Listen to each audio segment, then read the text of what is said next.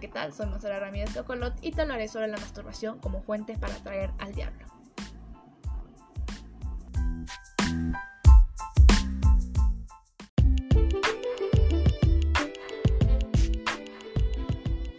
Ya de por sí el título del tema es bastante controversial, pero si basamos al diablo como la fuente de tentaciones y problemas, entonces, relacionado con el propósito de este tema, la masturbación sería un demonio. La verdad, personalmente yo no creo en un diablo como lo pinta la, religión, como un ser con cuernos y cola vestido de rojo atado a las cadenas del reino del infierno para tentarnos y volvernos unos pecadores esclavos de la maldad. En sí, personalmente hablando, el diablo para mí es la metáfora perfecta para explicar la parte negativa del exceso de dopamina derramada en nuestro cerebro, si es que al diablo se le clasifica como fuente de tentaciones. Ahora, ¿por qué relaciono la dopamina con el diablo? ¿Significa que estoy dando a entender que la masturbación es mala? ¿Y por qué estoy relacionando la neurociencia cuando hablo de la dopamina? Si se supone que es un tema sobre la masturbación.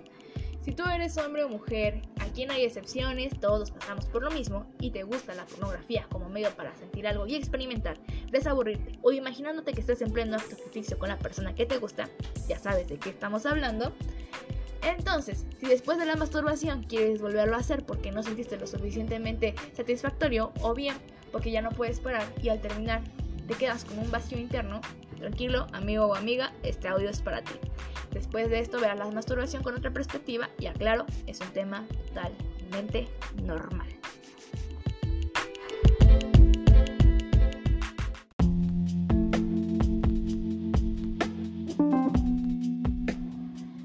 Poder entender más a fondo nuestra influencia mental con respecto a la masturbación, cabe destacar que ha sido directa o indirectamente influenciada por la creencia cristiana, por lo menos latinamente hablando, donde al que se le denomina como onanismo, que tiene que ver con la creencia de que solo el sexo debe tener el propósito de la reproducción, estos cristianos por lo general ven el esperma humana como vida, el desperdiciarla se considera pecado. Ahora, hombres, ¿qué hay de los sueños húmedos? Eso no puede considerarse un pecado, ¿o sí? Voy a citar un pasaje de la Biblia con todo debido respeto a los que son ateos. Ya, claro, no estoy predicando la influencia de Jesucristo en sus vidas, pero siento que este pasaje va muy de acuerdo con mantener un equilibrio. Se encuentra en Tesalonicenses, capítulo 3, versículo 3 al 4, que dice, pues la voluntad de Dios es vuestra santificación, que os apartéis de la fornicación, que cada uno de ustedes sepa tener su propio cuerpo en santidad y honor. Y aunque este pasaje bíblico menciona a Dios, hay algo al que al final resalta perfectamente el cuidado de nuestro cuerpo. No se trata si la masturbación es buena o mala, pues más bien se trata de cómo es usada, y aquí hago hincapié a la parte final del pasaje. Sepa tener su propio cuerpo en santidad y honor.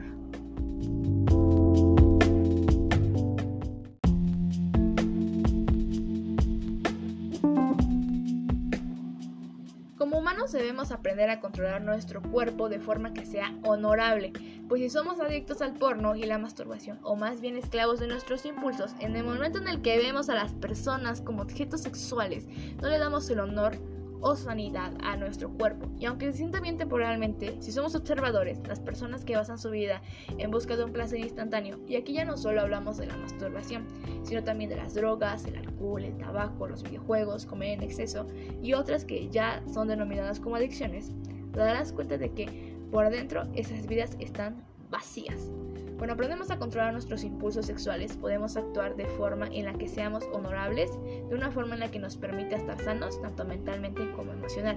Esto nos permite desarrollar conexiones profundas con las personas.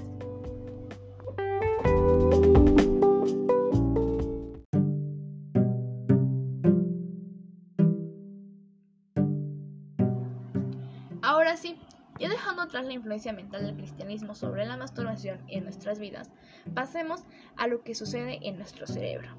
Primero que nada te voy a hablar de la dichosa dopamina. Todo mundo la ha escuchado, yo sé que sí. Lo poco que sabemos generalmente hablando es que es un neurotransmisor en nuestro cerebro que nos hace sentir bien. En sí hay que tener un buen control de ella porque literalmente controla nuestras vidas. Ella es la responsable de indicarnos todo aquello que nos motiva. Si pudiéramos darle un sinónimo a la palabra, sería motivación. Te falta motivación, entonces te falta dopamina. Tienes exceso de dopamina, entonces ya estás en una adicción. Uno pensaría que la razón del problema es sentir un vacío al terminar el auto delicioso.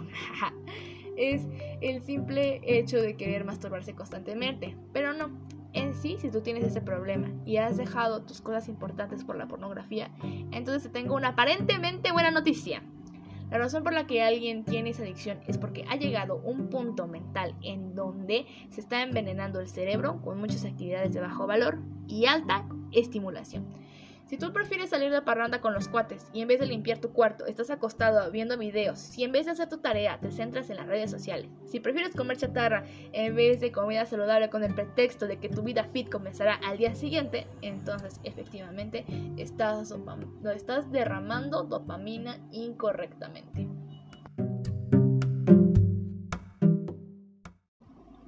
Muchas son las consecuencias de ser adictos a la dopamina. Por ejemplo, el preferir recompensa instantánea como se mencionó anteriormente, pues desde el momento en el que nuestro primer pensamiento se basa en tener algún producto nuevo y necesario, si al sonar la alarma, al despertar la apagas y te avientas otra hora durmiendo, el cómo avanzar en el siguiente nivel de un juego, o cuántos taquitos árabes con harta grasa que a todos nos encanta nos vamos a comer, es ahí donde nuestra mente ya está influenciada por cosas de rápida obsesión y gran estimulación. No quiero decir que si piensas esto ya eres un adicto a la dopamina, más bien que si tus pensamientos más constantes se basan en eso, entonces sí, estás buscando cosas fáciles y rápido. ¿Sabes qué no es fácil y rápido? Ponerse en forma, hacer ejercicio, sacar 10 en la materia, ser el mejor trabajando, ser bueno en algo. Si después de subir una foto al Face cada 5 minutos estás viendo constantemente el aumento de los likes, es porque estás mentalmente reforzando ese comportamiento de búsqueda de gratificación instantánea a costa de las cosas fáciles y rápidas. Nos olvidamos de disfrutar el camino en nuestras metas o del transcurso del día. Basamos nuestra vida en la recompensa y no en lo que verdaderamente importa, el progreso. Otra cosa negativa que se encuentra es la incapacidad de enfocarnos a un trabajo. Cuando nuestras prioridades cambian, es más difícil de centrarlos en lo más importante, en lo que en serio nos deja. No te voy a decir, hey, deja de aprovechar que no hay nadie que está en la casa para tocarte y ponte mejor a trabajar, o que dejes de esperar la hora donde nadie te oye para que mejor te duermas. Porque en serio es realmente difícil el cambiar el chip de prioridades. Es complejo, pues toda nuestra motivación o dopamina está en las cosas más fáciles y placenteras. Entonces, ¿de dónde carambas agarro si no la tengo? pongo la poca que tengo en las cosas que no importan y entramos en círculos viciosos. Además, nuestra línea de base cambia de forma negativa. Aceptémoslo, el ser humano está hecho para aspirar a más y más. Así somos, pues cuando estamos repentinamente a un estímulo específico, nuestros cuerpos se adaptan a ese estímulo. Lo vemos fácilmente en los drogadictos pues como su adicción avanza, va a querer más cantidad de drogas durante un periodo más largo de tiempo. Necesitan incrementar sus dosis para sentir el mismo efecto. Lo mismo sucede con la masturbación. De repente, nuestras vidas, de victorias no se sienten como victorias. Es más difícil disfrutar de las cosas que tenemos y para empeorar las cosas, nuestra realidad se modifica. Nuestra mente se enfoca a los ejemplos de éxito mayormente proyectadas en las redes sociales no se muestra realmente a las personas, sino cómo quieren que las veamos. Estamos tan basados en las cosas superficiales, en las cosas fáciles, que nuestro chip de vida cree que el éxito de la persona que uno tiene es por pura suerte, porque lo tuvo y ya, sin cuestionarnos si realmente eso es cierto o ni siquiera el duro trabajo que le costó a la persona alcanzar el éxito. Nuestra mente está envenenada de lo superficial y es más fácil ver a una persona con los ojos de morbo que de personalidad. Hay que tener cuidado de dejar de vivir en una existencia externa. Es una línea delicada entre la realidad y nuestra realidad.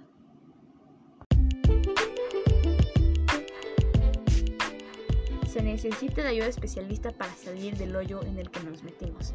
Ninguna avance es más gratificante si no pedimos ayuda. En serio que no es fácil salir de nuestra misma mediocridad. Aquí hablo de masturbación, pero puede ser alcohol, videojuegos, comida y demás. Dejemos de alimentar a nuestra depresión debemos despertar. La línea de vida que nos marcan desde niños no es la misma que la realidad. No todo es escuela, universidad, trabajo, familia, un perro, casa, viajes a muchos se nos enseña cómo debe ser nuestra vida y no cómo enfocar nuestra vida, lo que en serio, en serio queremos. Y si seguimos así, más unidos vamos a quedar. Todo lo que hagamos en adolescencia definirá nuestra vida como adultos.